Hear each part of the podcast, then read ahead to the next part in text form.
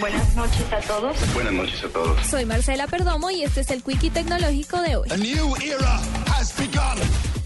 Científicos investigadores de Estados Unidos crearon un láser de alta energía que tendrá la capacidad de crear lluvias y relámpagos al ser apuntado hacia las nubes directamente con un haz de luz de aproximadamente 50 metros. El proyecto planea tener un rayo que esté rodeado por otro para que actúe como un depósito de energía que permita enviar un haz directamente a las nubes sin que se disipe la alta densidad y así poner una carga estática que produciría lluvia y relámpagos. El proyecto se realizó por una petición del Ministerio de Defensa de Estados Unidos y con una financiación de más de 7 millones de dólares del Pentágono, según revelaron los científicos del proyecto. La policía montada de Canadá arrestó a un joven de 19 años al que acusó de robar los datos confidenciales de 900 ciudadanos al aprovechar la vulnerabilidad informática conocida como Heartbleed.